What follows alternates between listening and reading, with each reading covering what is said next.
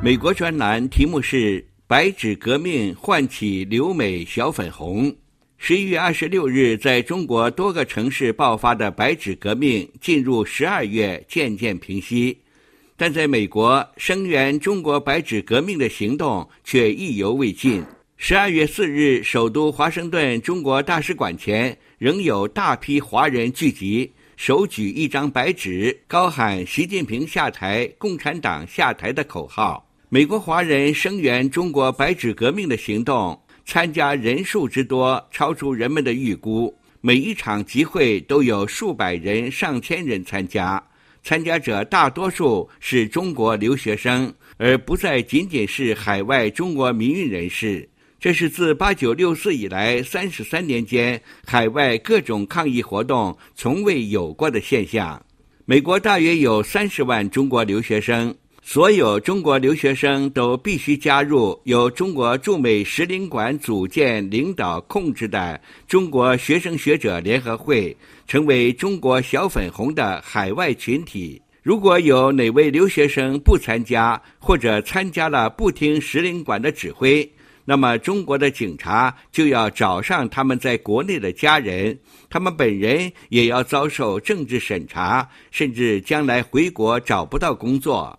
然而，声援中国白纸革命，让美国的许多小粉红摆脱了中国使领馆加给他们的精神恐怖。小粉红们奋起声援白纸革命的另一个原因是，他们在国内的家人无一不遭受中共动态清零之害，长期被封控在家里，每天强迫做核酸，丧失生计，忍饥挨饿。在美国首都华盛顿的乔治城大学。中国留学生自发举办声援中国白纸革命的活动，他们集结在校园广场，手举白纸，点燃蜡烛，为乌鲁木齐火灾罹难者默哀。有学生高举“独裁国贼习近平下台”的标语。一名留学生表示：“我们要让中国政府知道，我们不会沉默，我们不是没有声音。”纽约哥伦比亚大学一位中国留学生在集会上朗诵自己写的诗：“我们是广场上的遗孤，我们是野火后的新芽，我们在贵州的大巴上别有用心，我们在乌鲁木齐的大火里破坏稳定，我们是在盛世中流浪的低端人口，我们是在黑屋里呐喊的境外势力。”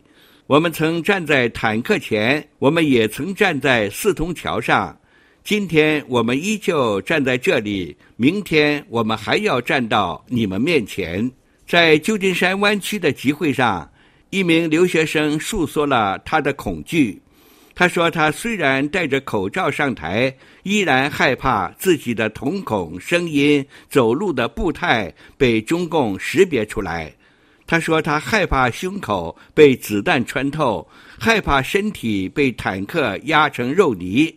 但是他认为中国是自己的家，他有责任克服恐惧，为自己的同胞发声。”在芝加哥，数百人前往中国领事馆，他们每人拿着一张白纸，向着领事馆怒喊：“做核酸了吗？出来做核酸，做核酸！”有人还说。把全美各地中共使领馆的门焊上，还有人高喊：“别忘了让他们扫码，还要扫健康码。”海外的白纸革命也许很快随着国内的白纸革命渐渐平息，但令人欣喜的是，人们从美国的白纸革命看到了过去未曾见过的小粉红，发现了他们心中依然存在的良知。